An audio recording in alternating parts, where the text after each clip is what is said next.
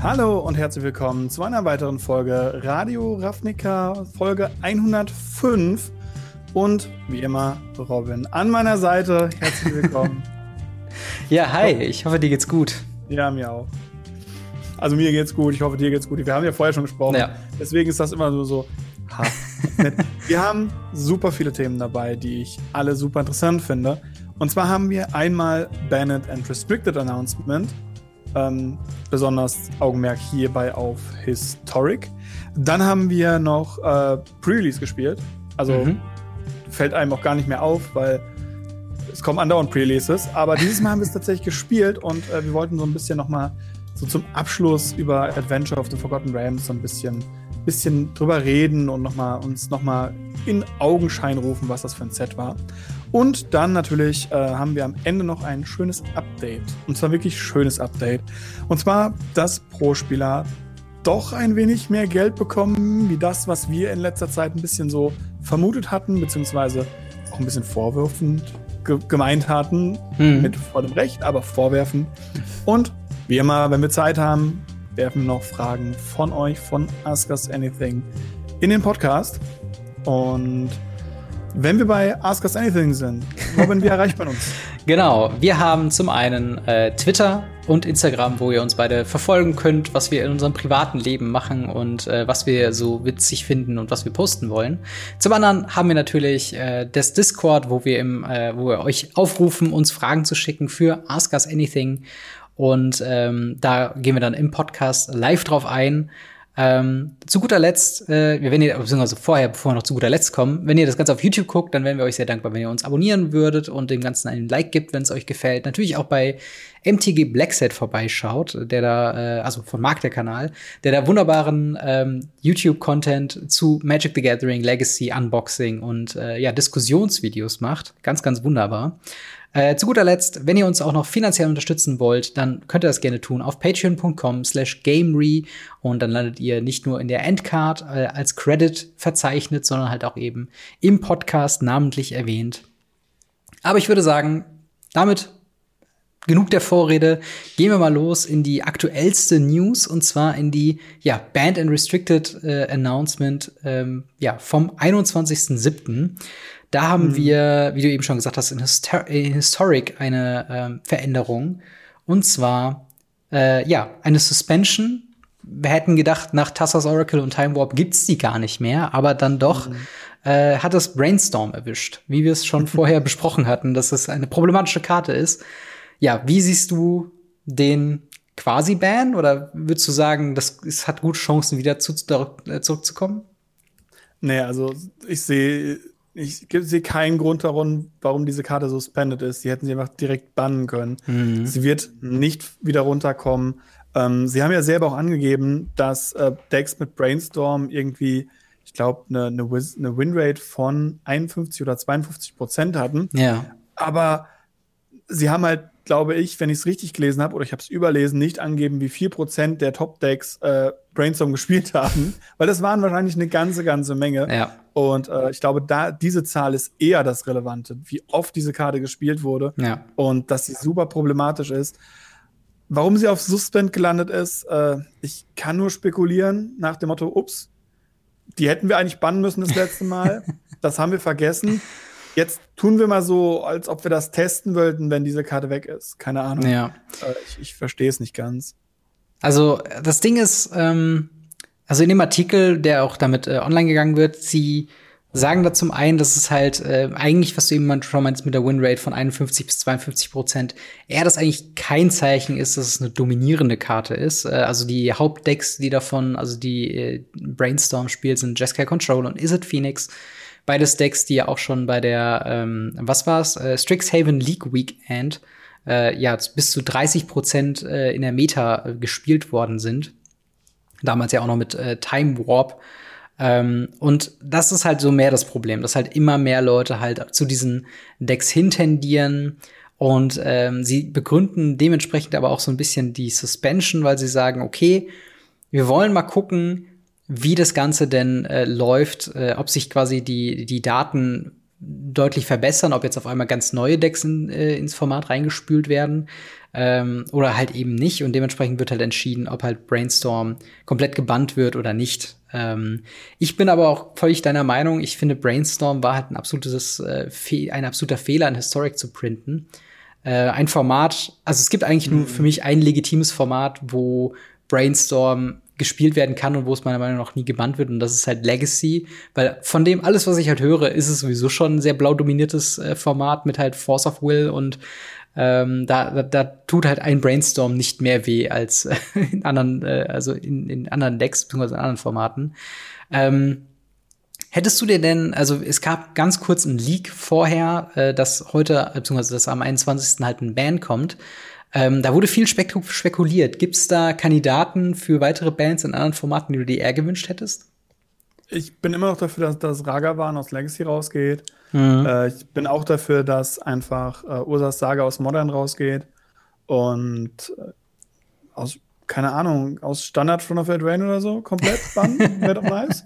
Ähm, ja, aber, das stimmt. Also grundsätzlich sind das so die zwei Sachen, die ich mir wirklich gewünscht hätte, weil der Affe, also Ragavan geht in, in, in Legacy in zu viele Decks rein, die mhm. einfach diesen Affen nicht spielen sollten und die ihn trotzdem spielen. Und das ist einfach eine, eine Kreatur, die viel zu drüber ist. Und äh, Ursas Saga ist im Modern auch nun mal ein Faktor, ein Problemfaktor. Ja, ich, ich würde sogar fast schon so weit gehen, dass auch selbst Ragavan im Modern ein Problem sein könnte, weil er wirklich auch jetzt, ähm, natürlich reden wir jetzt heute nicht über Modern Horizons 2, obwohl es halt den deutlich größeren Einfluss auf natürlich Modern und die andere Formate hat. Ähm, man sieht immer mehr Ragavan auftauchen und es ist immer mehr so ein, ein Ding von wegen, warum nicht Ragavan spielen, warum nicht Ursas Saga spielen, wenn es halt anbietet und halt keine äh, große Downside davon ist, was natürlich den Preis darüber müssen wir gar nicht reden. Also Ragavan ist immer noch am Steigen, der Preis. Und es ist halt eine, ja, lächerlich starke Karte, wie du schon gesagt hast. Und ähm, da hatte ich auch gedacht, dass sie da irgendwas bannen werden, dass da irgendwas ja, kommt. Glaub, das ist zu früh.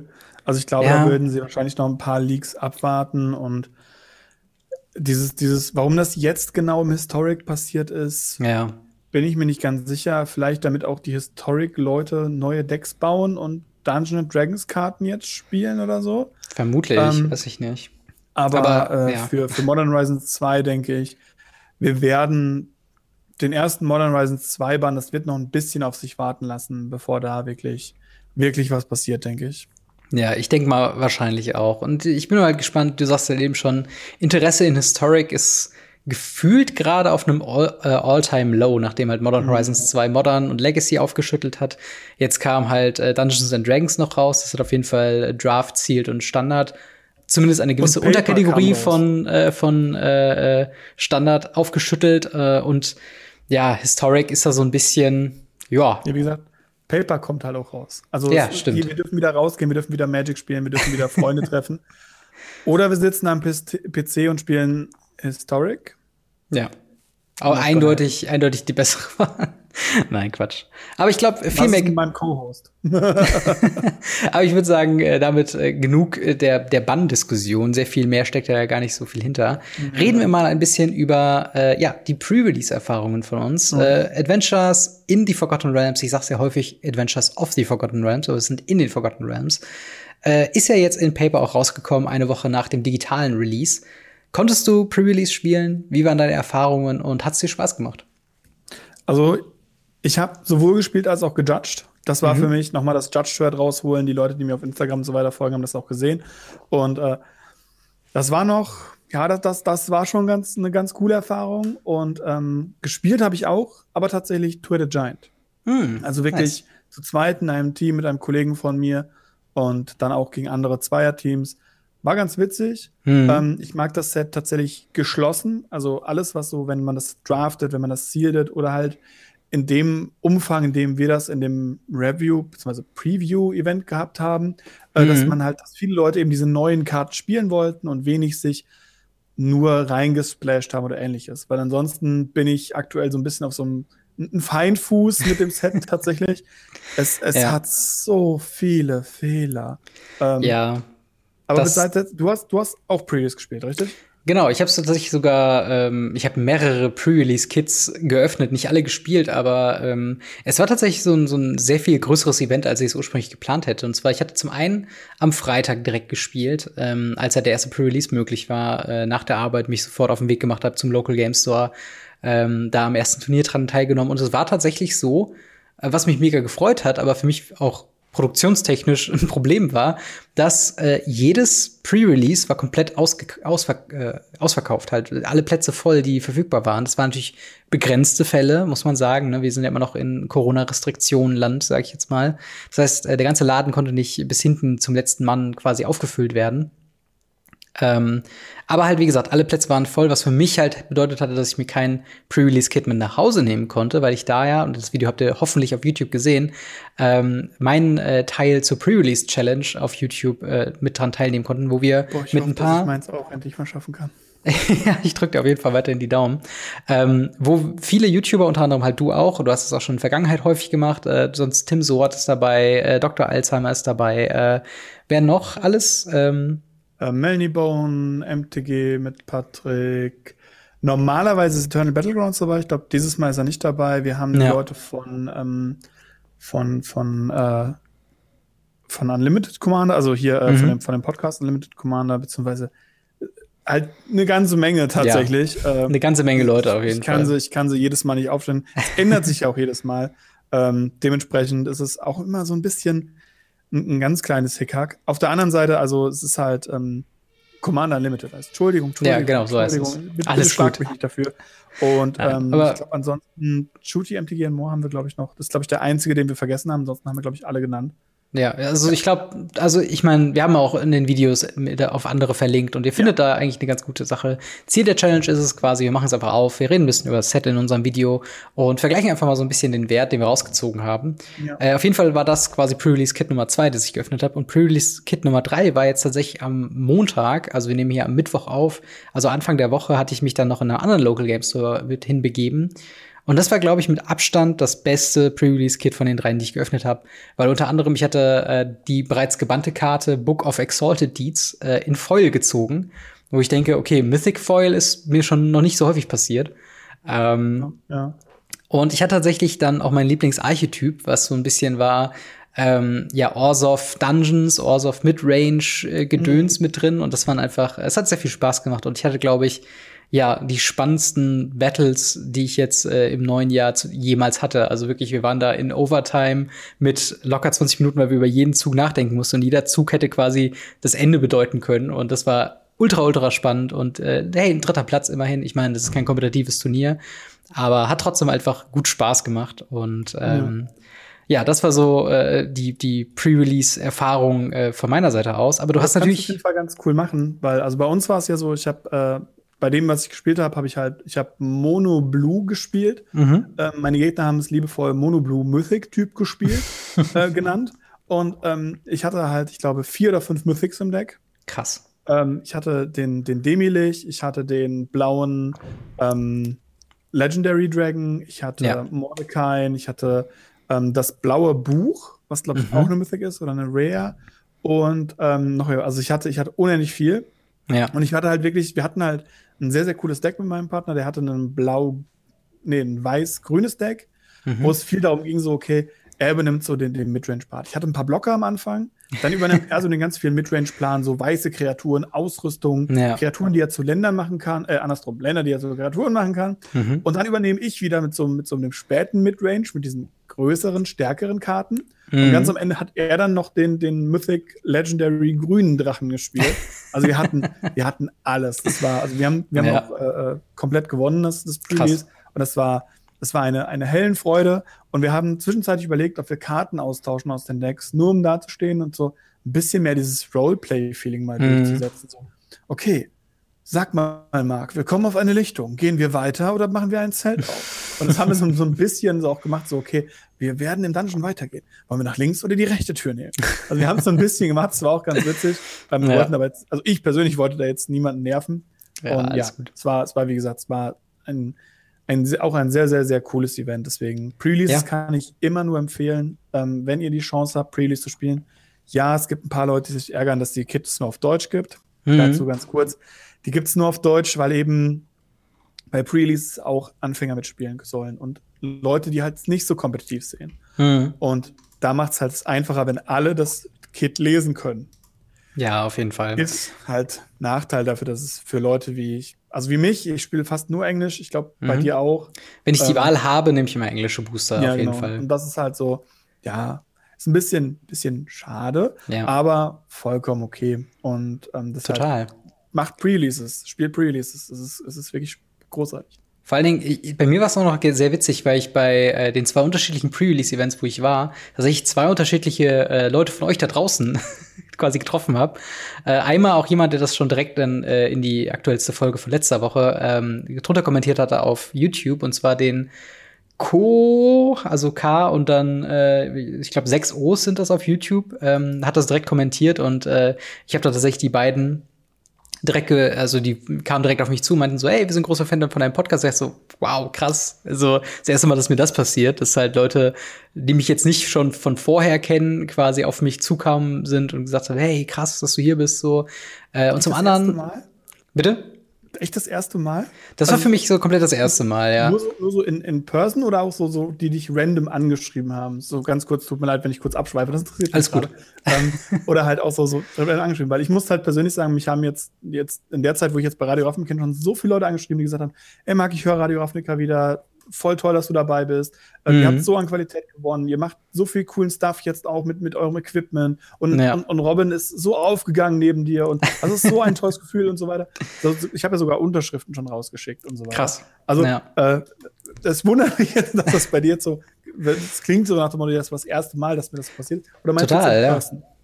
Das ist halt das Ding. Ähm, also ich, ich habe auch so, also ich habe immer so ein leicht, äh, gerade jetzt, wo ich die neuen äh, Local Game Stores zum ersten Mal betreten bin, so ein bisschen denke ich mir so, okay, wie wäre das, wenn? Aber jetzt tatsächlich passiert ist das zum ersten Mal. Also äh, okay. auch zum Beispiel äh, tatsächlich nicht, nicht abgesprochen, aber schon vorher quasi angekündigt im äh, Discord, äh, war der gute äh, MJB, äh, der im Discord quasi gefragt hat nach Pre-Release-Events in Berlin. Ich habe gesagt, ja gut, also ich weiß nicht, wo es noch welche gibt, aber ich bin am Montag da. Und dann ist er auch gekommen und wir haben äh, gut geredet und äh, er hat auch tatsächlich einen von diesen Preispacks noch äh, zusätzlich bekommen von einer netten Ladenbesitzerin und äh, hat auch echt gute Sachen gezogen. Also es hat also allein aus diesem Grund hat sich dieses Event schon komplett für mich äh, gelohnt und ich hoffe für euch auch, weil ja. äh, ich immer wieder gerne ähm, ja also, wenn ihr mich auch irgendwo seht, äh, dasselbe gilt ja. wahrscheinlich für dich. Also, bitte, redet uns bitte. einfach an. Es gibt da nichts, ja. wo wir irgendwie sagen, äh, wie könnt ihr es wagen, uns anzusprechen? Also, also von daher alles cool. Feiern, volltrunken durch die Straßen laufen, könnte es sein.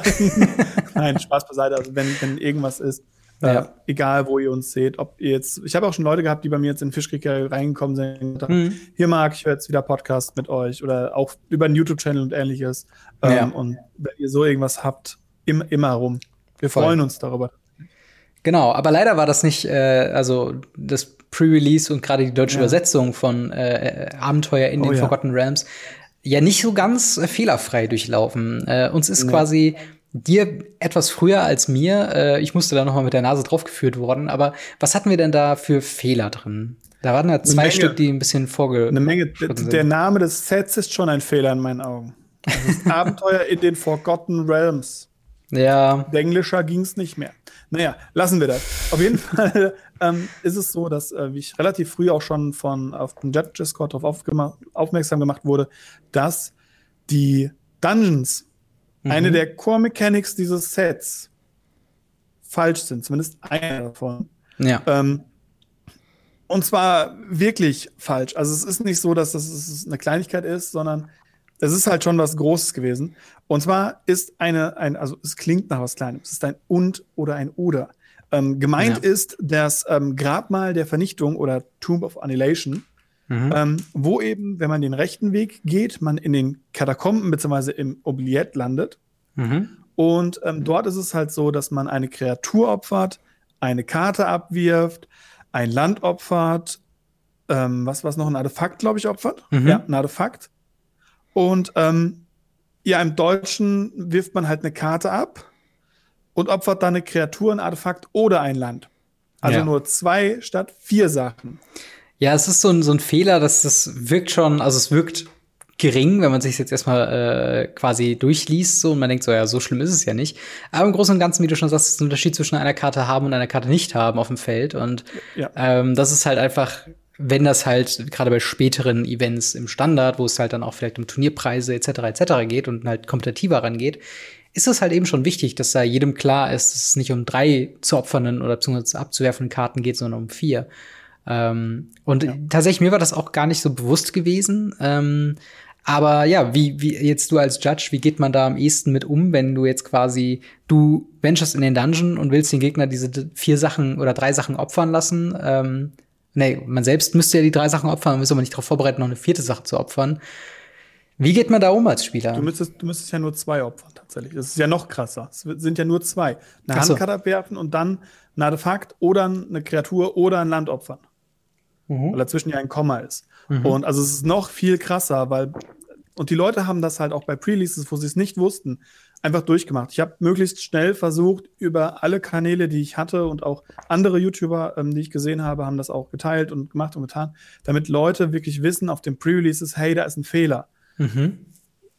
Dass halt auch die Stores angeschrieben werden und sonst was. Ich habe direkt in unserem Store gesagt, so, okay, hier dazu bitte erzähl das. Und auch bei den Pre-Releases, die ich gejudged habe, das erste, was ich gemacht habe, ist, ich habe mich hingestellt und gesagt, hey, Leute, das Set hat zwei Fehler, zum zweiten kommen wir gleich noch. Mhm. Ähm, das und das und das ist anders, bitte achtet darauf. Wenn jetzt natürlich jemand hinkommt und sagt, ja, er möchte die Karte nach, nach Regeln spielen, nach dem, was draufsteht, weil reading the card explains the card, mhm. ähm, dann würde ich natürlich hingehen und sagen, nee, es ist nicht so. Hier ist der englische Errata-Text. Mhm möchtest du das wirklich tun? Dann hat diese Person die Möglichkeit, eben diesen Rollback zu machen und dann sich vielleicht den anderen Weg zu entscheiden. Mhm. Und das ist halt der Punkt, äh, was anderes kann man halt nicht machen.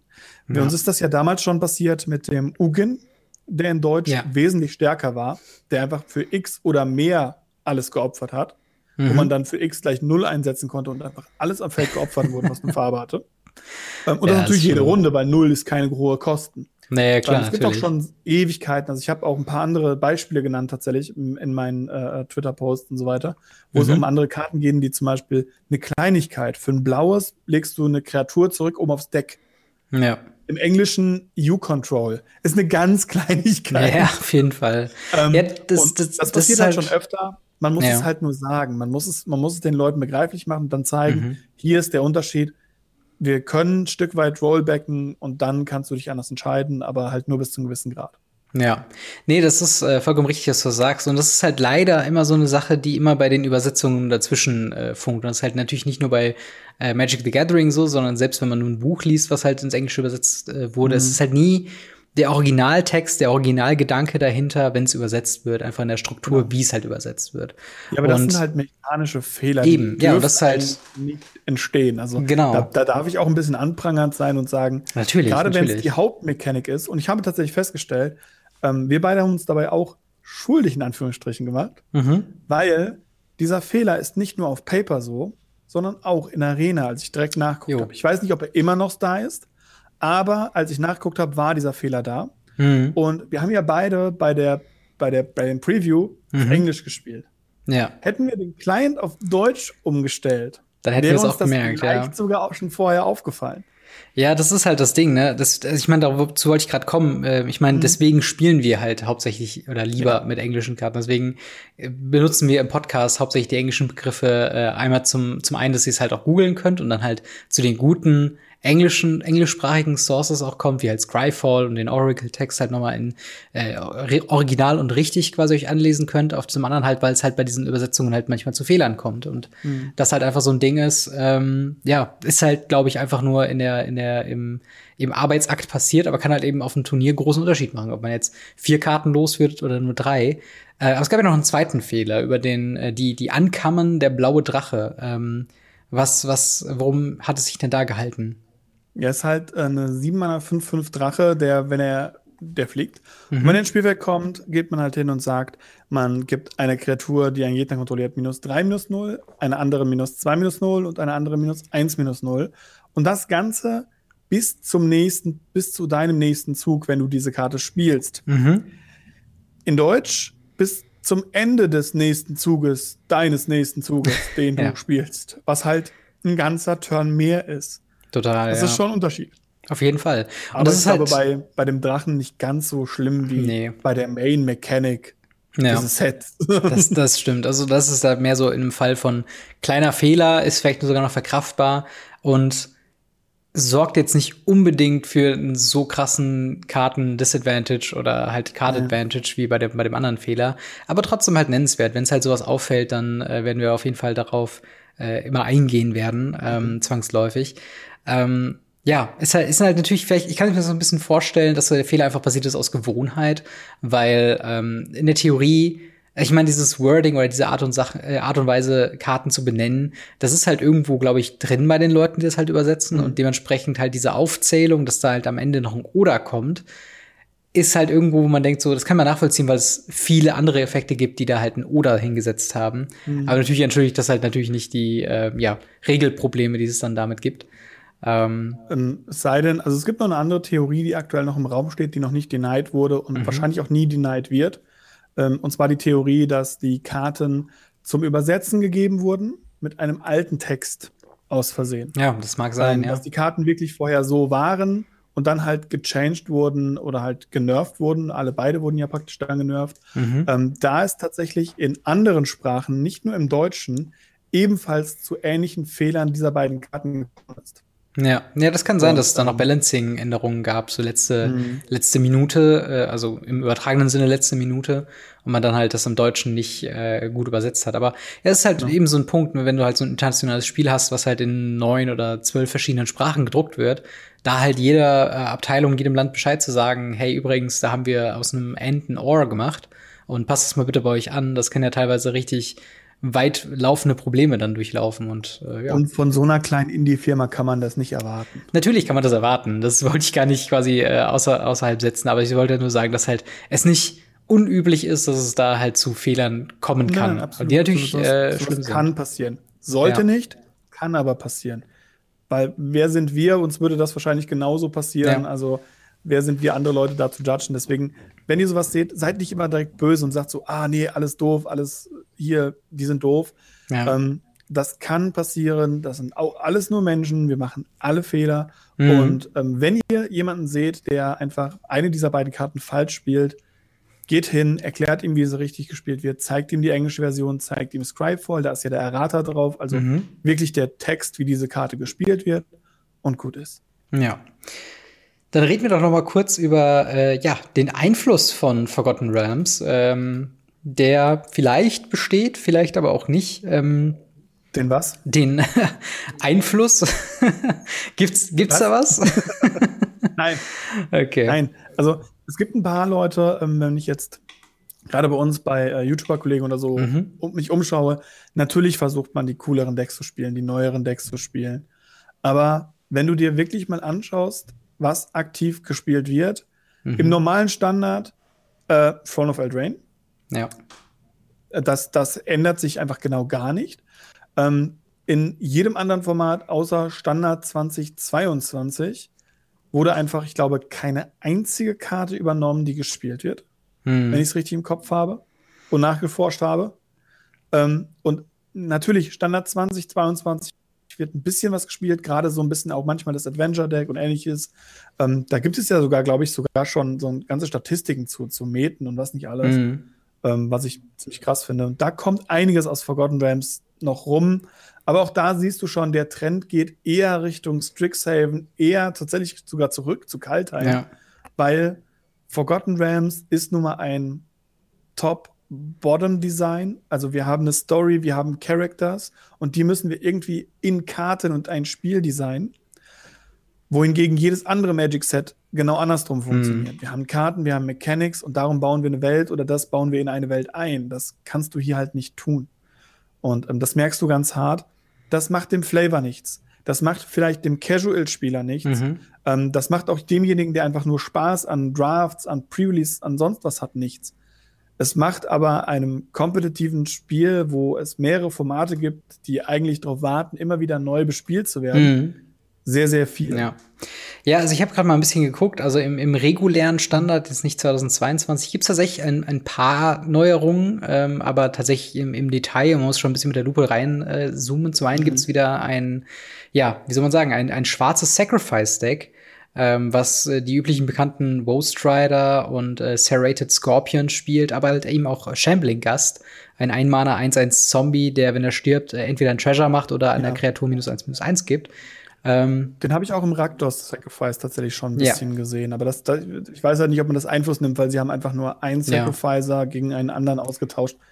Genau, das ist halt eben das Problem. Aber immerhin in dem Deck noch, äh, was ich jetzt gerade vor mir habe, ist auch dreimal äh, LOLs Spider Queen drin, der jedes Mal eine Loyalty oh, okay. bekommt, wenn äh, eine Kreatur stirbt. Also es wird ein bisschen ausprobiert, ein bisschen gespielt und wie du schon gesagt hast, natürlich baut man auch ein bisschen Drecks drum, um es halt ein bisschen zu forcieren, um das Potenzial zu sehen. Eine andere Sache, ähm, und halt, was auch wieder zeigt, dass äh, Book of Exalted Deeds, ähm, sag ich mal, eine Interaktion mit Faceless Haven hat, die zumindest immer noch stark genug ist, äh, in, in mhm. Standard, und zwar Mono White Agro, äh, spielt drei Books äh, of Exalted Deeds, äh, neben natürlich dann vier Faceless Haven, um einfach äh, noch so eine alternative Win-Condition zu haben gegen halt äh, ja, Midrange-Decks, beziehungsweise gegen Control-Decks. Ähm, und äh, ja, das war's halt auch quasi. Die, ich würde mal sagen, zwei Top-Decks im Standard, Prismari Midrange und äh, Sultai Control. Also Sultai Control natürlich das mit dem ähm, äh, Emergent Ultimatum und Prismani mhm. Midrange mit äh, Gala, äh, Gala, Galaseth Prismari, dem Viermaner-Drachen und Goldspan mhm. Dragon. Und natürlich ganz viel Throne of Eldraine-Karten mit Bone Crusher Giant und äh, Brazen Borrower. Ähm, das sind so zwei äh, Decks, die sind halt äh, seit längerer Zeit schon an der Spitze und da ist, glaube ich, keine einzige Karte, genau, keine einzige Karte irgendwie äh, mit aus dem neuen Set drin.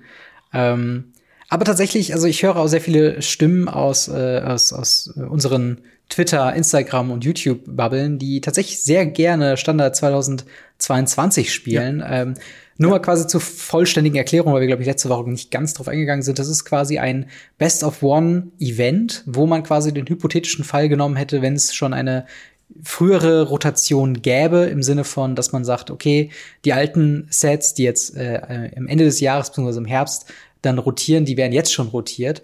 Ähm, so ein äh, Event, so ein Limited Cube, beziehungsweise halt ein, ein, eine, eine Spielmodi gibt's derzeit auf Arena, äh, Best of One jedoch äh, nur. Und äh, die Leute lieben es. Also ich habe teilweise Stimmen gehört ja. äh, von LSV und anderen Pro-Spielern, die sich ein bisschen hoffen, dass das das neue äh, Format wird für jetzt äh, Events bis zur Rotation, äh, also für, für Turnier-Events genau. und so weiter und so fort.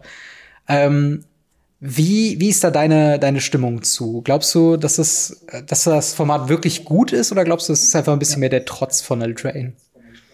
Also ich, wenn du so fragst, äh, beides. Okay. Ich würde einfach mit Ja antworten. Ja. Ähm, aber ich habe es auch ein bisschen gespielt und ich muss sagen, es ist großartig. Mhm. Das ist dieser Moment, wo du denkst, so, okay, spielst du die, ja, okay, dann Stomp. Oh, wait.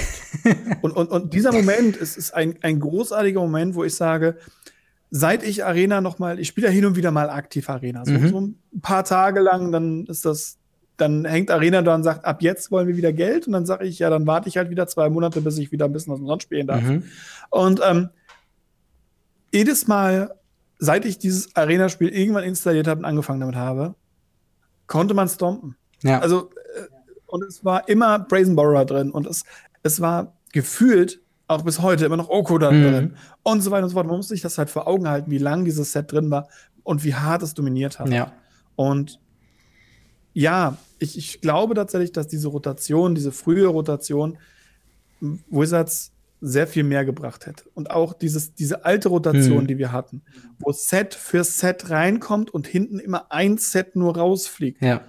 Viel besser ist als das, was wir aktuell machen, mit diesem Aufblähen mhm. und dann abbrechen. Ja. Weil, wenn wir eben jetzt ein Set haben, was sehr, sehr stark ist, was ganz am Anfang steht, ist das einfach viel zu lange im Standard. Das stimmt. Also, ich meine, im Endeffekt, wir hatten jetzt so lange Zeit Throne of Eldraine äh, ich weiß nicht, wann. Ich, ich habe es neulich ja mit dir noch gesprochen. Ja. Ich erinnere mich dran, in dem Moment, wo, wo Oko im Legacy angefangen wurde zu spielen, durfte ich noch auf Grand Prix gehen. Ja, ja, es ist. Äh da, da, durfte ich noch mich mit, mit 10.000 Leuten in Bologna in eine Halle setzen. Ja. das, das muss man sich mal vor Augen halten. Das ist halt eben das Ding. Und äh, ich bin da immer so ein bisschen zwiegespalten, auch einer schnelleren Rotation jetzt zuzustimmen, weil ich sehe immer noch den Paper-Aspekt im Sinne von, ich finde es gar nicht so schlecht, dass die Leute lange was von ihren Karten haben. Dass die Leute, die sich vor anderthalb Jahren bis zwei Jahren äh, Throne of Eldraine Playset Bone Crusher Giants gekauft haben, dass sie das halt jetzt immer noch spielen können. Und das ist halt ein durchweg positiver Punkt. Aber ich stimme dir auf jeden Fall auch dazu, dass ähm, ja, Throne of Eldraine in diesem Den Punkt kann ich dir sogar, den Punkt kann ich dir sogar widersprechen aus dem Grund heraus. Was passiert denn mit den Leuten, die sich jetzt aus Ikoria was geholt haben? Mhm die Triome und ähnliche Sachen, komplett nachvollziehbar, die einfach ja. nicht mal damit spielen konnten, die jetzt und diese beiden diese Sets ja. gehen jetzt in derselben Rotation raus. Und das wäre eben so nicht passiert, sondern ähm, die Triome wären halt länger jetzt noch ein mhm. bisschen drin. Ähm, und das nächste Set, was, also Throne wäre schon lange draußen. Und das nächste Set, was jetzt rausfliegen würde, wäre erst Materos. Ja. Und danach würde erst im Sommer, würde dann erst das Set davor rausgehen mhm. mit, dieser, mit dieser Schlange. Und, und da muss ich halt sagen, ähm, wenn die Leute noch nicht mal eine Chance hatten, ihre Triome im Standard, ihre effektiven Karten zu spielen, mhm. das, das finde ich nicht schön. Das, also, ja, da macht halt auch den Paper-Aspekt so ein bisschen madig. Aber wobei ich da wiederum sagen muss, ähm, wenn das Set vorher schon so stark war, dass Ikoria sich halt nicht in dem Standard durchgesetzt hat, kommst du ja auch gar nicht in Verlegenheit, da überhaupt Karten einzukaufen, weil du hast ja schon eine Throne ja, of the Drain Karten. Aber das ist natürlich ein hypothetisches Beispiel. Ich meine, im Endeffekt wissen wir beide, dass die Realität eher aussieht. Man geht in ein Format rein, kauft sich Karten, man geht wieder aus dem Format raus, verkauft Karten und das ist teilweise unabhängig von der Rotation. Außerdem ist Standard mhm. momentan zu einem sehr großen Prozentanteil äh, leider Fragezeichen in Arena-Format. Äh, zumindest habe ich noch kein Standard-Event äh, seit jetzt äh, der, der Lockdown-Zeit vorbei äh, ist, äh, quasi irgendwo gesehen. Ähm, aber ich habe mich jetzt auch nicht darum ge gekümmert, da jetzt irgendwo ein Standard-Turnier mitzuspielen. Von daher, wer weiß. Aber ähm, ja, das ist halt so ein Ding, wo ich halt denke, okay, das ist so ein Punkt, wo ich, warum ich sage, am besten Standard so lange legal behalten, wie es halt möglich ist. Aber ich will auch sagen, dass Throne of Eldraine jetzt auch auf jeden Fall zu lange legal war. Mhm. Also das muss man halt wirklich Und deswegen sagen. Deswegen glaube ich, dass 2022 halt so positiv ja. von vielen Leuten aufgenommen wird. Es ist frischer. Ja. Es bietet auch, gerade wenn du es auch sagst, Leuten wie LSV oder andere Content Creator, Kollegen von uns, mhm. ähm, die einfach dann jetzt neuen Content machen können, weil ich muss nicht schon wieder einen UR Bone Crusher ja. Blink Deck mit Brazen Borrower zugucken, wie es auf der Ladder spielt. Ja, auf jeden oder Fall. Oder einen, einen, einen Jazz, äh, nicht einen Jeskai, einen ähm, Bug, ich nenne es halt immer Bug, es das heißt eigentlich Sultai. Ja. Ähm, einen Sultai Midrange, was seit Ewigkeiten da drin ist. Nein, jetzt kann eben was Neues kommen und was Neues ist immer exciting, es ist immer cool, es ist immer schön, was Neues zu haben. Und gerade für, für uns Content Creator und Klar. für die Leute, die sehr, sehr viel Arena spielen, was diese Content Creator ja eben auch tun, ähm, ist das natürlich ein Segen, dahin zu gehen und zu ja. sagen, hey, wir können endlich neue Dinge tun.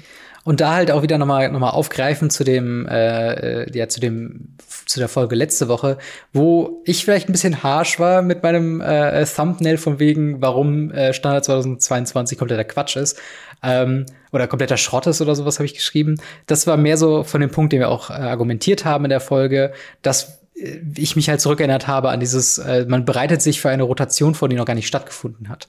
Dass man sich jetzt hm, quasi. Das ist auch Quatsch, meiner Meinung nach, immer noch. Ja, ja natürlich, das ist Quatsch, aber. Stehe ich mit meinem Namen. das ist Quatsch, aber äh, quasi, ich habe nicht, äh, also ich habe Standard 2022 als halt so ein Punkt gesehen, wo ich dachte, okay, das ist jetzt mal ganz nett für ein Wochenende, solange das halt eben drin ist, weil wir haben ja auch irgendwie Brawl ist ja auch immer noch so ein, so ein Thema, wo man auch nicht weiß, wann man es jetzt eigentlich wieder spielen kann. Ähm, Bra Brawl? Ja, ja, Brawl. ähm, und das war halt dann einfach so ein Punkt, wo ich dachte, okay, das ist jetzt so ein äh, Money Grab Scheme gewesen von Wizards of the Coast, die gesagt haben so, hey, kauft euch doch jetzt die ganzen Wildcards von den Karten, die ihr dann aber im normalen Standard nicht mehr spielen könnt. Ähm, aber im Endeffekt, ich meine, viele Leute mögen es und im Endeffekt, warum auch nicht? Ne? Also ich bin, ja. weiß halt nur nicht, wenn sie das Format, das Format in Anführungszeichen halt in Paper bringen würden, pff, nee, glaube ich nicht, dass man das muss. Nee. Das ist ein Arena-Only-Format, ja. das ist ähnlich wie Historic. Ähm, es ist für Arena designt und kann gerne auf Arena ja. bleiben. Und dann würde ich sagen, gehen wir zum nächsten Thema drüber. Ähm, und zwar, wir haben darüber berichtet, Wizards of the Coast hat nicht äh, wenig Geld von der ab, also jetzt von der nächsten äh, Magic Worlds Championship äh, abgezogen. Äh, 750.000 Dollar standen da im Raum, die auf einmal verschwunden wurden. Äh, äh, Im Hintergrund, also zum Kontext geben, es wurde vor Corona noch mit der großen E-Sports-Ankündigung und mit diesem Player-Tour-Mashup zwischen Arena und Paper-Events ähm, groß angekündigt, dass es eine, ein, ein, ein Preisgeld von einer Million Dollar geben soll. Ähm, das Ganze wurde dann ganz klamm und heimlich in der nächsten Ankündigung zu konkreteren Angaben zu Worlds korrigiert, in Anführungszeichen, auf 250.000 Dollar, worauf es einen riesen Shitstorm gab.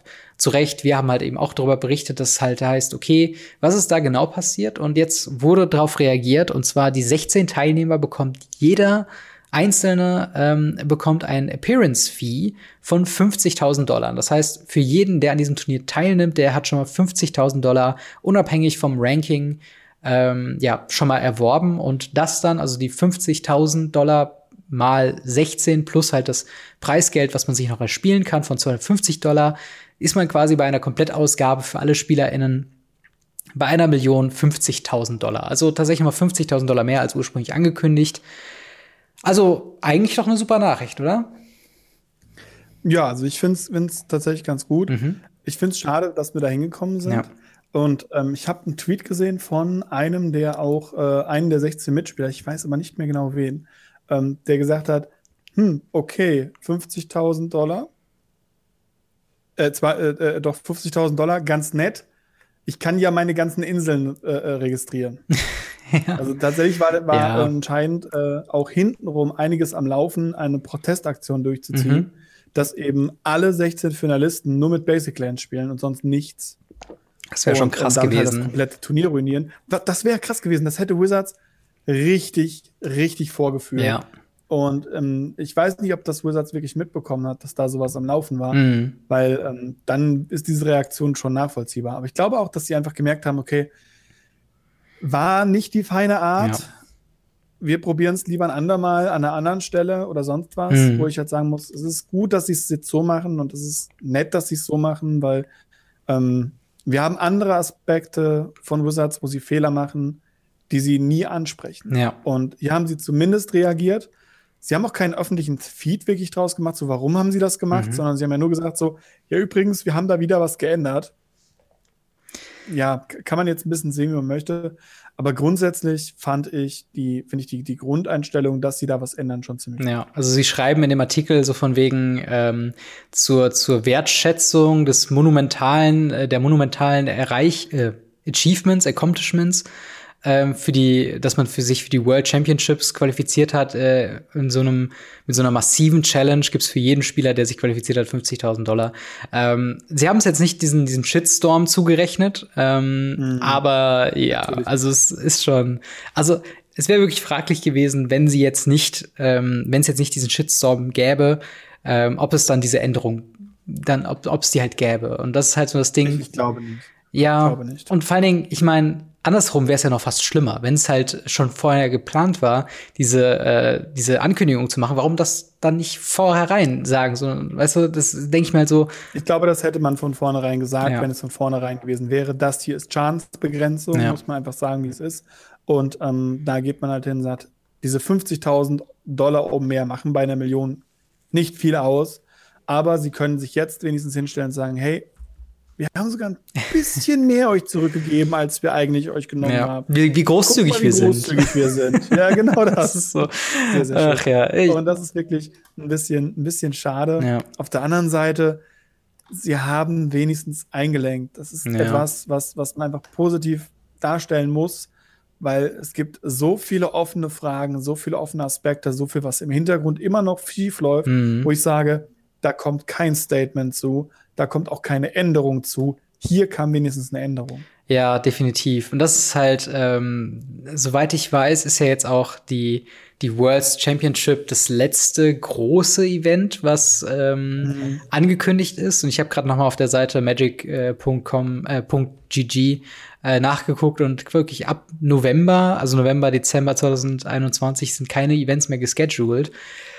So langsam ähm, müsste, also so langsam käme auch mal so eine Ankündigung, wäre ganz nett, weil jetzt gerade, wo man so ein bisschen Blut geleckt hat, wieder in den Laden zu gehen und sich äh, ein bisschen die, die Papierkarten um die Ohren zu hauen, äh, fände ich es eigentlich doch ganz das, nett. Das, das, haben sie ja gesagt. Mit, das haben sie ja in dieser einen Ankündigung, ja. wo sie im Beisatz ja auch die Preis ge gekürzt haben, ja auch gesagt, dass sie vieles auf die Local Game Stores abwälzen mhm. wollen.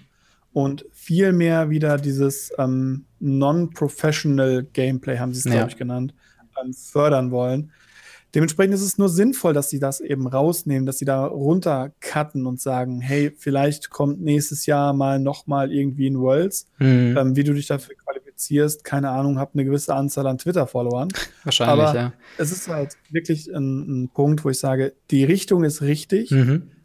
für die Company, weil so cool das auch ist, so ein Worlds zu haben oder eine deutsche Meisterschaft oder so. Mhm. Was, was cool ist es bringt nicht dem Spiel nicht wirklich das, was, was es kostet. Ja. Dann sollen sie lieber das Geld nehmen und soll es in Foils stecken, die nicht curlen oder so. Auf jeden Fall halt irgendwas Sinnvolles damit machen, wo ich halt sage, okay, das, dann kann man das auch dafür streichen ja. und man kann das auf einer ganz anderen Ebene spielen. Wir haben 90, 95 Prozent Casual-Spieler, mhm. die in ihrem Leben niemals ein Turnier spielen werden, nicht mal ein FNM. Mhm. Das, das mag seltsam klingen für ganz viele, aber das ist es wirklich. Ja. Und ähm, deswegen tut was für die und dann ist gut damit. Also Wobei ich halt, also ich wäre trotzdem noch ganz gerne dabei, dass sie zumindest, wenn auch weniger Events, äh, trotzdem noch einen, einen, gewissen Grundsatz an Events machen. Also sprich, vielleicht halt sowas wie ein, äh, eine Grand Prix in Europa, so vier, fünf Stück oder so. Äh, und Der Grand Prix werden wieder kommen, ja. das ist korrekt. Das äh, ist auch schon so ein bisschen im Gespräch. Ähm, aber noch nichts Offizielles angekündigt, logischerweise noch nicht weil man halt noch nicht genau weiß, unter welchen Bedingungen Klar, man das macht. Grand Prix werden wiederkommen, aber Grand Prix ist ja auch kein Professional Play, wobei Day 2 ist Professional. Das ist halt aber halt das Ding. Das so. ist eher so ein Competitive Play. Ja, natürlich, ähm, aber das meine ich ja. Das, es geht ja. mir ja gar nicht um die, um die äh, Professional, dass ich jetzt äh, meinen Lieblingsstars äh, zuschauen möchte. Das kann ich halt auf, auf Twitch so ohnehin machen. Also die werden ja sowieso nicht aufhören zu spielen, was das angeht. Ähm, aber halt, dass es halt immer noch diesen Push gibt, dass, äh, eben, dass man noch mal einen Modern in einer großen Bühne spielen kann und halt nicht nur im Local Game Store gegen dieselben ja. zwölf Nasen. Und das ist halt einfach so ein Punkt, wo ich mir wünschen würde, dass da halt mal bald die Ankündigung kommt, wie es denn jetzt weitergeht. Jetzt, wo wir uns mhm. äh, mit großen Schritten auf das letzte große äh, ja, MPL-Turnier in gewisser Weise quasi drauf zubewegen. Mal schauen, was da noch mhm. kommt. Äh, ich würde sagen, wir haben noch ordentlich Zeit übrig. Wir kümmern uns mal um ein paar Fragen von euch. Wir ähm, haben auch nur ganz wenige übrig. Also kommt in den Discord und schmeißt neue Fragen rein, weil wir haben fast keine mehr. ja, das sowieso immer. Aber natürlich, äh, ask us anything. Eure Fragen, unsere Antworten. Äh, kommt, wie du eben schon gesagt hast, in den Discord rein. Äh, stellt uns die Fragen. Äh, kurze Vorankündigung. Äh, das hier wird die letzte Folge sein äh, für jetzt zwei Wochen, die wir live in der Woche quasi produzieren. Das heißt, die nächsten zwei Folgen, die ihr hören werdet, sind ähm, ja voraufgezeichnet. Die haben wir auch schon im Kasten sozusagen. Äh, und die kommen dann quasi nächste Woche einfach raus. Deswegen werden wir nicht auf eure Fragen in den Folgen eingehen. Äh, aber dann. Dir ist bewusst, dass du eine ganze Menge Herzinfarkte gerade gemacht hast. das ist die letzte Folge Radio Ravnica. Folge von.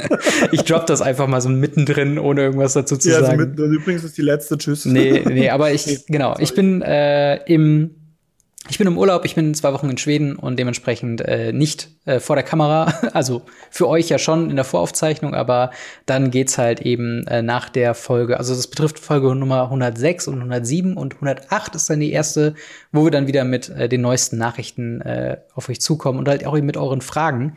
Dementsprechend stellt sie in der Zwischenzeit in den äh, Discord-Server und äh, ja, lasst uns teilhaben an den Gedanken, die ihr habt. Aber wir fangen jetzt mal an mit der ersten Frage äh, von Mars von Off-Top von Off-Topic Commander. Und zwar, wie habt ausgerechnet ihr zwei zusammengefunden? Marc, willst du die Geschichte mal erzählen? ähm, ich habe ihn so lange genervt, bis er gesagt hat, okay, mit dem kann man reden. Nein, also wir waren zufällig tatsächlich einfach im, im selben Local Game Store. Ja. Ähm, wir auch ähm, der Co-Host vor mir, also mein mhm. Vorgänger. Ähm, wo dann einfach dann, nachdem sich das eben getrennt hatte, mhm. ähm, dann eben auch gesagt wurde, okay, Marc, kannst du da einspringen von, von Robins Seite aus? wir haben das vorher mal getestet bei einem, bei einem Let's Play sozusagen, mhm. ähm, bei einem, bei einem Gameplay-Video bei mir auf dem Channel, wo wir dann gesagt haben, okay, wir setzen uns mal hin, wir kommentieren das zusammen und gucken das. Und wir haben uns sowieso immer freitags im Laden, ja. die Folge kam damals, glaube ich, donnerstags raus immer. Ja, ja. Oder freitags, doch. Das doch, kam donnerstags, donnerstags raus, genau. Und dann halt, äh, ja. Äh, ja genau. Und dann freitags ging dann, äh, Rommel, Tür flog auf, hatte direkt wo irgendwann, das war richtig, das war falsch, ja. das war doof, das könnt ihr besser machen. Und ähm, da war es, glaube ich, eine, eine, relativ natürliche Wahl. Genau, und man kann vielleicht sogar noch davor gehen, äh, zu der Zeit, wo du mit meinem früheren Mathelehrer zusammen auf Legacy-Turniere gegangen oh, bist. Ja, ja, das kommt noch dazu. also, also es, es, es, es sind sehr lange Verwandlungen. Ohne dass wir es wussten, dass es eine lange Verbandlung ist, dass es jetzt in diesem Projekt hier endet, genau. was ja äh, einfach sehr gut angenommen wird von allen Parteien. Genau, und das, das ist halt das Ding. Äh, mein, mein ehemaliger Mathelehrer aus dem Abi, äh, der hat mich am Ende, nachdem ich die Schule quasi abgeschlossen habe, hat mir gesagt so, ey, ja, ich er hatte mal früher Magic gespielt und da gibt's diesen Laden, den Fischkrieg, geht da mal hin und dann war ich da und da haben wir uns dann natürlich kennengelernt, weil du da auch die ganze Zeit da warst und ja, irgendwann haben wir dann einfach im, im alltäglichen Gespräch quasi schon Radio Ravnica-Folgen äh, vorbereitet quasi. Dementsprechend, äh, ja, kam es eigentlich so, wie es kommen musste. Mathelehrer ist übrigens ein Kollege von mir, mit dem ich auch genau. ganz viel auf Legacy-Turnieren und so weiter gespielt habe. Dementsprechend überall Verbandelung. Genau, und liebe Grüße an der Stelle, solltest du das hier, hier oh, ja. Äh, sehen bzw. hören. Ich kann ihm das ja schicken. Ja, gerne, gerne. Ähm, und dann direkt auch noch mal von Mars vom äh, Off-Topic Commander. Wie viel Zeit investiert ihr in Magic und Content? Kommt da das Real Life nicht zu kurz. Ähm, ja, wie sieht das bei dir aus mit der Work-Life bzw. Work-Magic-Balance?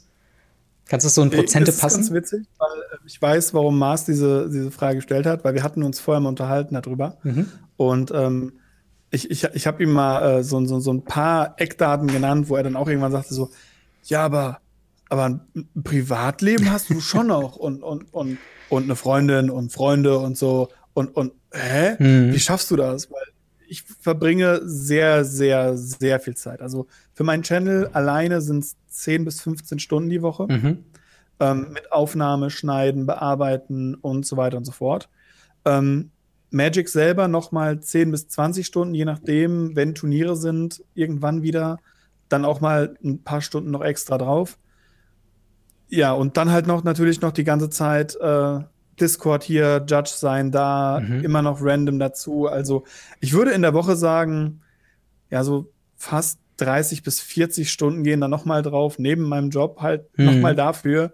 Ähm, das ist fast schon Fulltime-Job bei mir. Ja, ja, auf jeden Fall. Also ähm, ich kann es voll und ganz unterschreiben, was du sagst. Vor allen Dingen äh, zu der Zeit, wo ich ja auch noch regelmäßig mir vorgenommen habe, jede Woche noch ein YouTube-Video zu machen, in dem Stile, wie ich halt meine Videos mache, ähm, habe ich halt auch schon gemerkt, das wäre halt easy was, was so einen kompletten Arbeitstag füllen könnte. Also eine Arbeitswoche eigentlich mehr oder weniger. Wenn man es halt anständig machen will und ähm, all solche Sachen. Und deswegen Riesenrespekt, dass du es halt durchziehst, weil ich halt bei mir merke, klar, wenn jetzt so Sachen anstehen wie halt die Pre-Release-Challenge, wo ich mein Video machen kann, das ist aber dann auch mehr so aus der Hüfte geschossen und man setzt sich mal eben vor die Kamera. Aber selbst da geht halt im Schnitt viel Zeit äh, bei drauf. Ähm, ja.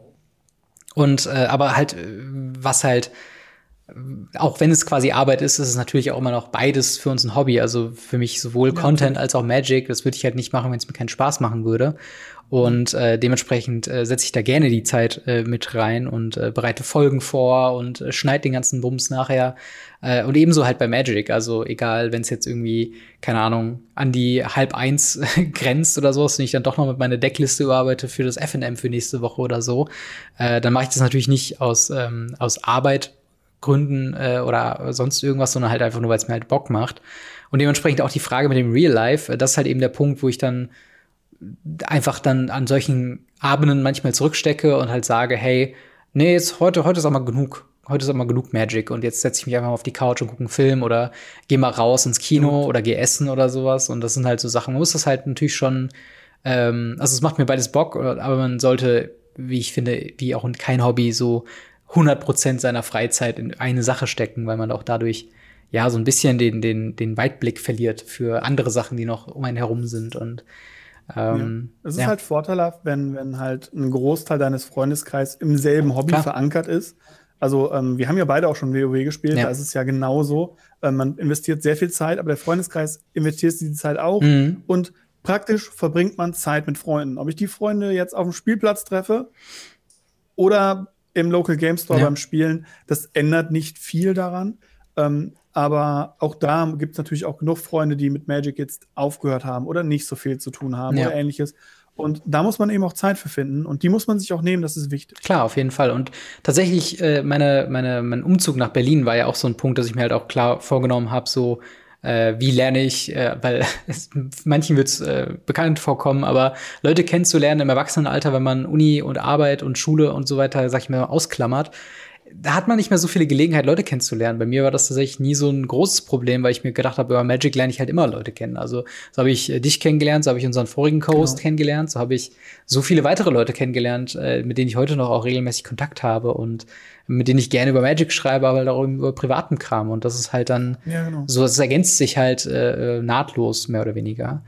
Ähm, aber wir kommen mal zur nächsten Frage, und zwar von DK äh, der fragt, könnt ihr mal erklären, was genau ein Fetchland ist oder zumindest die genauere Showcase jeweiliger Edition Blöcke mal unterordnen? Oder ist das zu viel? Wäre doch äh, eine erhebliche Menge. Also äh, Fetchlands allgemein sind quasi äh, alle Länder, die man sacrificen kann, also opfern kann, um sich ein anderes Land aus der Bibliothek rauszuholen. Das fängt bei sehr günstigen und sehr häufig vorkommenden äh, Karten an wie Evolving Wilds, wo man sich ein Basic Land raussuchen äh, kann, also rausfetchen kann, äh, ähnlich wie bei Fabled Passage, äh, was halt auch technisch gesehen ein Fetchland ist. Aber wenn man über die Fetchländer redet, über welche redet man da? Ja, halt diese, die für einen Mana opfern lassen und dann eben genau eine Insel oder einen Sumpf raussuchen oder eine äh, Ebene und einen Wald, mhm. weil sie eben nicht irgendwie Standardländer raussuchen oder weil sie bestimmte Sachen nur nicht rausbringen und weil sie Dinge nicht getappt ins Spiel bringen, weil sie nicht getappt ins Spiel kommen, sondern eben Länder, die man tappen kann, opfern kann und dann zum Beispiel eine Insel raussuchen kann. Wenn man dann ein Doppelland nimmt, mhm. das dann sowohl Insel als auch Gebirge ist, kann man mit einem blau-schwarzen Land sozusagen, mit so einem Suchland, mhm mit dem man blau oder schwarz finden kann, auch rot finden. Und das ist halt super, super mächtig. Ja, total. Und das ist quasi so die, die, die Rückenstütze für die meisten Modern Decks, für, äh, ich glaube, auch viele ja, Legacy Decks. Modern, Commander, Legacy, Vintage. Es ist äh, einfach für, gerade für mehrfarbige Decks, einfach eine, eine Rückenstütze. Ja. Ähm, wenn ich es richtig mitgekriegt habe, zumindest habe ich die Story mal gehört. Ihr könnt mich gerne im Discord korrigieren, ja. wenn es anders ist. Der Punkt, warum sie Fetchländer heißen, ist, ist eben der Punkt, dass man eben im amerikanischen, beziehungsweise im englischen, äh, zu einem Hund, wenn er was suchen soll oder was, mhm. was suchen soll, dann so go fetch. Ja. Und ähm, das ist dann halt das Fetchland, weil es, es sucht sich halt was raus. Genau, das. Ähm, kurz, kurzen Part zu dem, zu dem zweiten Teil. Ähm, ein Showcase, es gibt eine Seite dafür. Ähm, die können wir vielleicht unten mal verlinken, ansonsten schicke ich es dir in Discord. Mhm. Ähm, da sind alle Blöcke aufgeteilt mit allen Sets. Ähm, da kann man auch draufklicken, dann hat man auch genauere Informationen darüber, weil wir leben jetzt in 27, 28, 30 Jahre Magic, über 30 Jahre Magic, oder? Äh, ich weiß nicht, ob es, also nee, das ist 93, äh, das sind bei 27. Fast 30, Fast 30 Jahre, Jahre Magic. Magic ja.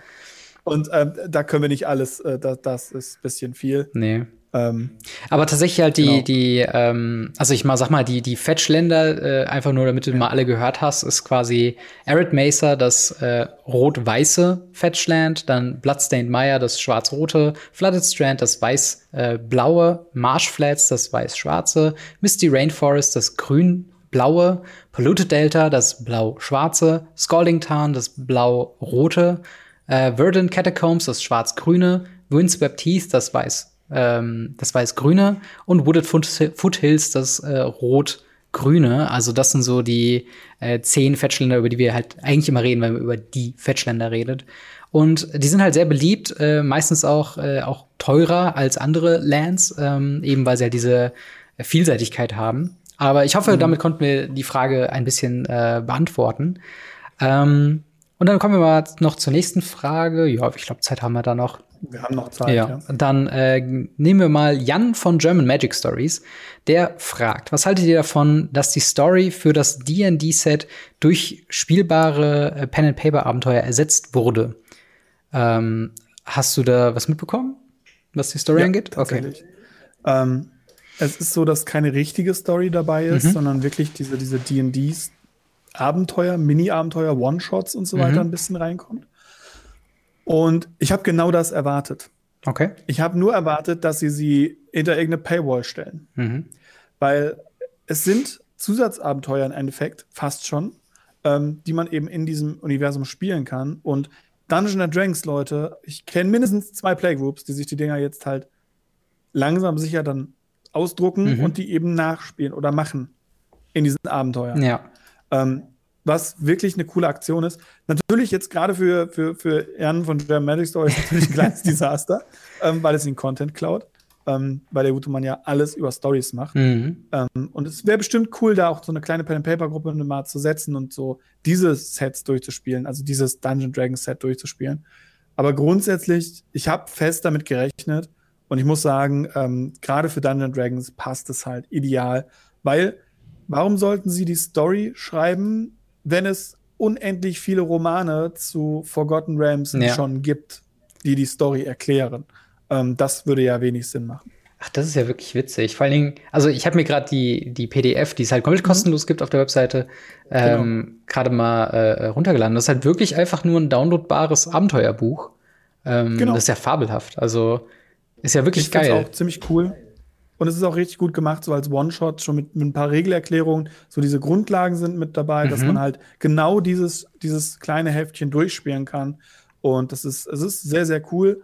Und ich denke auch für, für Leute, die da ein YouTube-Video draus machen wollen, bestimmt auch richtig nice. Genau, und da könnte man auf jeden Fall äh, eine, eben eine, eine Durchspielgeschichte draus machen, dass man sich mhm. mal irgendwie einen Tag lang ein paar Leute irgendwie einlädt und das halt mal wirklich durchspielt. Genau, das ähm, ist eine ähm, sehr kurze Story aktuell noch. Ja. Und das, also, äh, klingt Hammer. Also, bin ich gar nicht so drauf gekommen, weil ich ja nicht so einen Blick auf den, auf den Story-Tab bei der Magic-Seite habe. Aber danke für die Frage auf jeden mhm. Fall. Ähm, ja. Dann haben wir noch Toys versus the Metagame. Äh, habt ihr schon einmal jemanden beim Schummeln erwischt? Zum Beispiel beim Mischen oder gegebenenfalls auf einem Turnier? Ähm, ja, hast du schon mal jemanden des Schummelns bezichtigt, beziehungsweise schon mal jemanden aufgefordert und gesagt, nee, so nicht? Ja. Ähm, auch schon in unserem Local Game Store. Okay. Ähm, und auch äh, auf, auf anderen Aktionen. Mhm. Das eine war bei einem Commander-Spiel, wo einer offensichtlich eine Karte äh, geweaved hat. Bedeutet, immer wieder die oberste Karte des Decks war die gleiche. Nachdem er was gesucht hatte, hat er diese Karte von seinem Deck mhm. nach oben geflippt und hat dann so gemischt, dass die oberste Karte immer gleich bleibt. Und ähm, als er den hingelegt hat, ich, ich habe gar nicht Commander mitgespielt, habe ich die Hand aufs Deck gelegt und habe gesagt, hier, ähm, ich heb mal für dich ab, vor. Ja. Also ohne, ohne jetzt zu sagen, ey, du hast gerade gecheatet oder du hast gerade geschummelt oder sonst was, weil es ist Commander, das war eine, eine Vierergruppe, die sich seit Ewigkeiten kennt, mhm. die wahrscheinlich sonst auch daheim genauso gespielt hätten. Aber diese Person wusste, was ich meinte, das hat, hat man in ihren Augen gesehen. Ja. Und ähm, dementsprechend, ich glaube, das ist danach auch nie wieder vorgekommen bei sowas. Ja. Und wo ich es unendlich oft erlebt habe und auch schon gesehen habe, ist bei uns in Yu-Gi-Oh! Okay.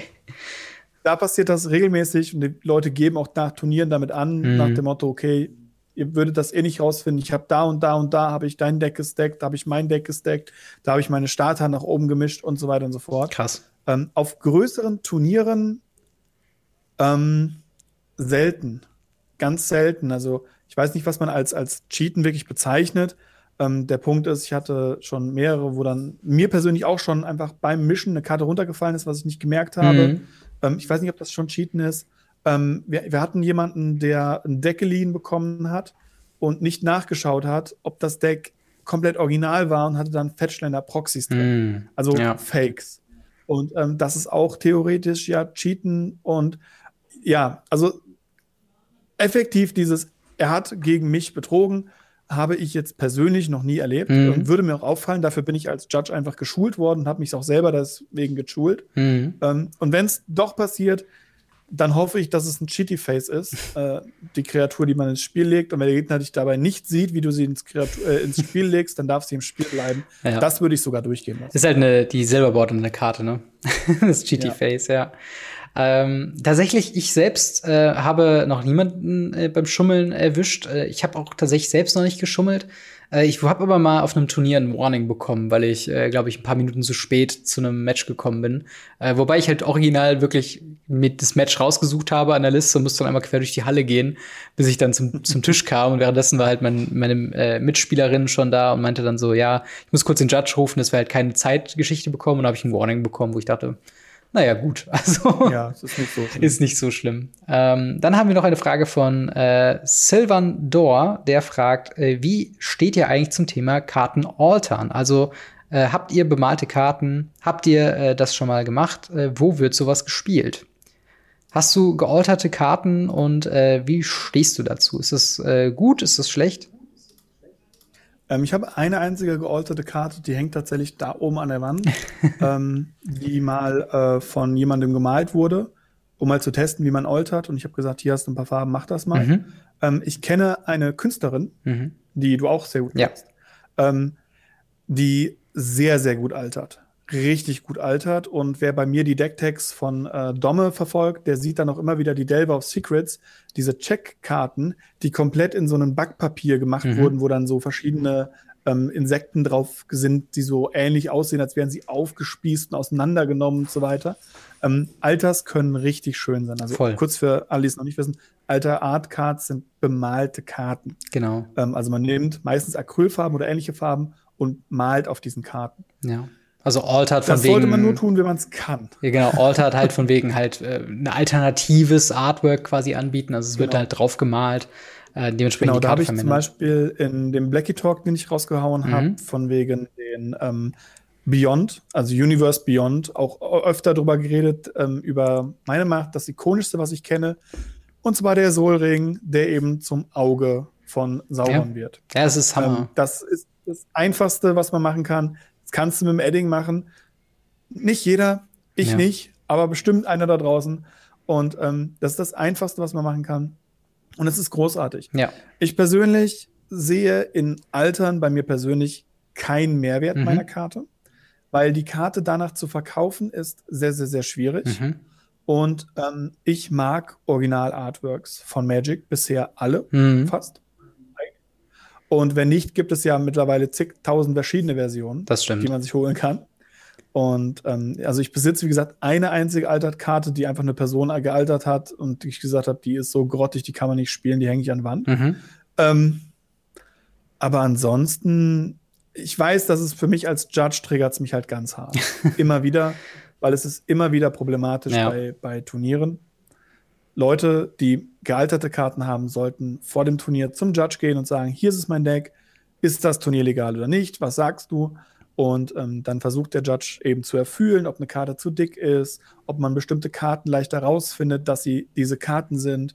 Ähm, und vor allem, ob man die Karten auch wiedererkennen würde. Ja. Wenn man jetzt hingehen würde, würde auf eine Insel ein Sumpf-Artwork malen und die Insel durch einen Sumpf ersetzen und das Symbol, mhm. aber trotzdem noch Insel nennen, dürfte man diese Karte nicht spielen, weil sie halt ähm, irreführend ist, was das angeht. Ja. Und sowas muss man halt alles checken und das ist als Judge immer, immer eine kleine Herausforderung. Ich würde auch sagen, äh, gealterte Karten haben tatsächlich im Turnierplay meiner Meinung nach nichts verloren. Das ist so ein reines Ding für Sammler beziehungsweise für äh, die Commander-Gruppe, vielleicht für FNM-Geschichten äh, oder sowas. Aber sobald man es halt auf größere Turniere geht, sollte man die Karten vielleicht halt noch im Original da haben, weil ja auch oftmals die Textbox übermalt wird und dann wird's halt sehr kritisch. Ich hatte tatsächlich letztens ein ähnliches Problem mit äh, meiner äh, Full Art Pass to Exile, die ich auf einem äh, Modern FNM gespielt habe, wo ich gegen einen neueren Spieler gespielt hat, der halt Path to Exile nicht kannte und ich ihm dann quasi die äh, Karte dann noch mal auf Scryfall bzw. im Gatherer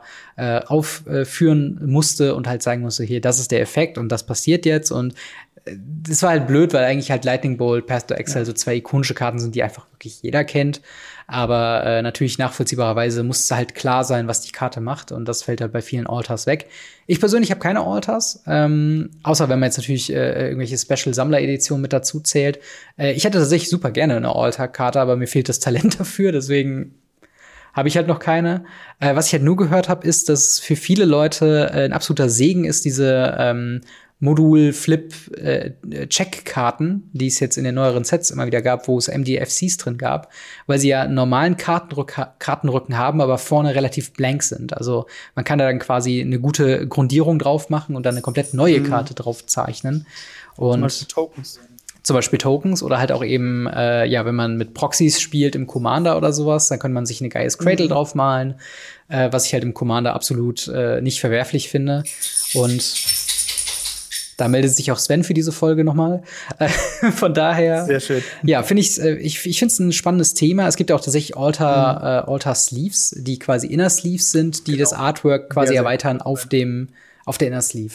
Ja. Ähm, genau, sehr, sehr coole Sachen. Und da gibt es auch wirklich Leute, die dann wirklich das komplette Artwork trennen. Ja. Und was ich auch gesehen habe, was ich bei diesen Alter Sleeve ganz sehr hart gefeiert habe, ist, wie sie den kompletten Border nachbauen. Mhm und eben dann zum Beispiel ähm, Karten aus einem Secret Layer, das nicht genannt werden darf, mhm. also aus dem Walking Dead ja. Secret Lair, wirklich mit einem Fantasy-Artwork und auch oben das Negan und dann einen anderen Titel dahinter setzen, der mehr Fantasy-Style Ja. ist, aber die Textbox gleich lassen, bis auf diesen kleinen Teil, wo dann eben Negan unten erwähnt wird. Und es, ist, es verändert diese Karte wirklich in das, was sie hätte sein können. Ja.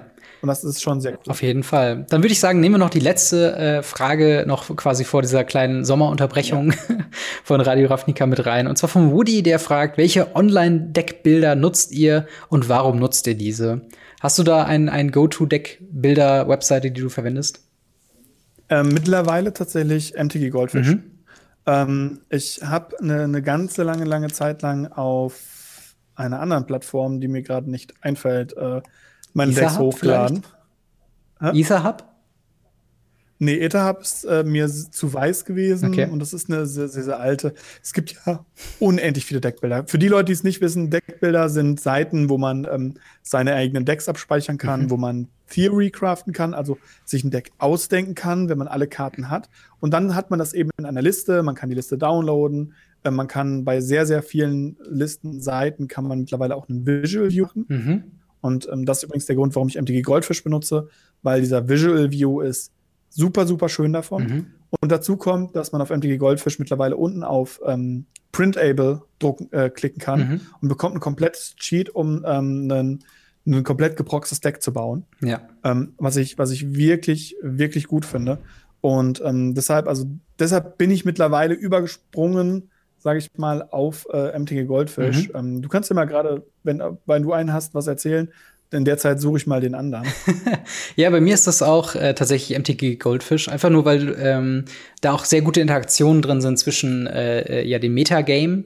Ähm, also sprich, man hat da quasi eine, eine Übersicht über Popular Decks und das Metagame, wo halt dann prozentual errechnet quasi die beliebtesten Decks für die jeweiligen Formate aufgelistet werden. Äh, was halt immer eine sehr gute Idee ist, die Seite zu besuchen, ähm, einfach nur um auf einen Blick einen groben, äh, grob das Format einschätzen zu können, was gerade in Modern, in Standard, in Pioneer, was auch immer äh, gerne gespielt wird. Das muss natürlich nicht widerspiegeln, was bei euch äh, lokal gespielt wird oder was ihr halt äh, bei Arena auf der Ladder sieht. Äh, aber zum Beispiel ist es immer ganz gut für mich, für, wenn wir im Podcast über verschiedene Formaten rede, reden, gerade Formate, wo ich die, die jetzt nicht jetzt aktuell spiele, einfach nur zu sehen, ist Amulet Titan noch in der Top 16 drin. Einfach nur ein Blick, ach ja, da ist es alles klar. Und Is it Tempo ist höher gestiegen ähm, und so weiter. Und man hat sehr schnell halt einfach diesen Überblick und ähm, kann halt die Decks gut einsortieren. Äh, für den Einzelfall, wie gesagt, bedeutet das natürlich nichts, aber wenn ich jetzt zum Beispiel mir sage, hey, das Crashing Footfall Deck, ähm, da klicke ich mir jetzt einfach drauf und da gibt's halt direkt einen Button drauf, äh, Edit Copy und dann wird das sofort in deinen Account quasi übertragen. Du kannst ihm einen, einen eigenen Titel geben, du kannst die Deckliste überarbeiten. Der könnte zum Beispiel sagen, Jace the Mind Sculptor ist mir zu teuer, ich pack dafür, keine Ahnung, Jace Cunning Castaway rein viermal ähm, und kann das quasi sofort abspeichern oder wie du schon eben gesagt hast, mir die Proxys direkt ausdrucken und ähm, hab halt super schnell also ich kann mir super schnell halt Decks zusammenlegen, wenn ich halt gerade welche brauche. Wenn ich jetzt zum Beispiel testen würde. Ich mein, ähm, es gibt auch bei den anderen Sachen. Ich habe es geguckt, also ich habe früher habe ich Tapped Out benutzt. Ah, ja. Das ist eine sehr, sehr alte Seite und die sieht auch mittlerweile sehr, sehr altbacken aus Mhm. und sie hat auch lange nichts mehr Besseres bekommen. Mhm. Ähm, aber wir haben, ja- du hast ja schon genannt, äh, äh, mit, mit Etherhub, ähm, Architect, äh, DeckStatsNet, die haben alle ihre Vorteile, Ja. alle ihre Nachteile. Ich persönlich habe mich halt auf MTG Goldfish mittlerweile festgelegt, weil der Visual View war für mich halt wichtig, weil ich ja durch die Decktext, die ich mache, mittlerweile auch immer wieder mal Bilder auf Instagram oder auf Twitter oder so Mhm. poste von den Decks, wo ich sage so, ey, erinnert ihr euch noch an den Decktag oder was, das ist das alte Deck, mal gucken, was das neue Decktag wird. Und das war bei mir der Ausschlag, den Grund. Ansonsten wäre ich wahrscheinlich bei einem alten System geblieben Mhm. und wäre bei Tapped Out geblieben, weil die Seiten machen grundsätzlich alle das. Ja, das stimmt. Ich muss auch sagen, bei, bei MTG Goldfish war es für mich halt so eine kritische, kritische Schnittmenge, Schnittmenge aus ähm, einfach zu benutzen und nicht zu komplexe Ansicht und gleichzeitig Mhm. halt aber dann doch noch so eine Interaktion zu haben mit den anderen Decklisten, die, wie du schon gesagt hast, hat Tap Out, Tapped Out auch, das haben auch andere Deckbilder. Ähm, aber bei den anderen werden mir sofort 5000 Statistiken angezeigt, womit ich erstmal nichts Mhm. anfangen kann, wenn ich gerade ein neues Deck baue und so weiter. Und das kann für manche Leute, wenn ihr äh, und irgendwelche Tabellen Genau. und so weiter. Auf der anderen Seite, wenn Ja. ihr genau auf sowas dann steht, ist das super kann ich euch kann ich euch gerade gerade Etherhub und, und, und äh, Architect äh, super empfehlen. Die haben das ohne Ende. Ja. Die von TapDot sind ein bisschen versteckter, Aber ähm, dann sind sowas natürlich für euch. Also sucht euch da ein bisschen was raus, sucht euch den raus, den ihr haben wollt. Und äh, wenn ihr da einen habt, äh, bleibt bei dem. Weil genau. die von der einen Seite auf die nächste drum zu schieben, ich kann euch aus Erfahrung sagen, das macht keinen Spaß. Das stimmt. Ja, und damit haben wir tatsächlich alle Fragen vom Ask Us Anything äh, beantwortet, die es aktuell gab. Wie gesagt, bleibt trotzdem fleißig, äh, was Fragen angeht. Also äh, wir werden äh, dann am ähm, die Folge 107, also nee, 108 habe ich gesagt. Die erste Folge, ja. wo wir quasi wieder äh, live reinschauen, da werden wir wieder Fragen brauchen. Also stellt uns weiterhin eure Fragen. Und ähm, ja, damit würde ich sagen, hätten wir es soweit für diese Ausgabe. Wie gesagt, nächste Woche, beziehungsweise die nächsten beiden Wochen, gibt es voraufgezeichnete Folgen, wo wir zum einen über verschiedene Listenthemen reden werden. Also äh, Reserved List, die Liste in Set-Boostern, Decklisten auch. Äh, all diese schönen Dinger äh, werden wir besprechen. In der einen Folge und in der anderen Folge geht es um Zubehör, ein äh, sehr groß gewünschtes Thema von euch da draußen. Was für Deckboxen, was für Sleeves, was für Playmats und Binder verwenden wir. Das werden wir alles in der zweiten Urlaubsfolge quasi besprechen.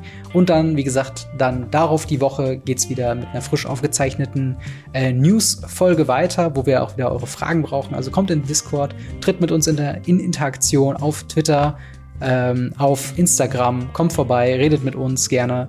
Und ähm, ja, zu guter Letzt möchten, äh, möchte ich noch unseren Patreon-Gold-Unterstützern danken, darunter äh, Witch667, Buster Madison und General Götterspeise, die äh, alle drei unsere Gold-Unterstützer sind. Vielen, vielen Dank dafür. Wenn ihr auch genannt werden wollt in ähm, ja, Radio Ravnica als ein solcher Unterstützer, dann schaut vorbei auf patreon.com slash gamery.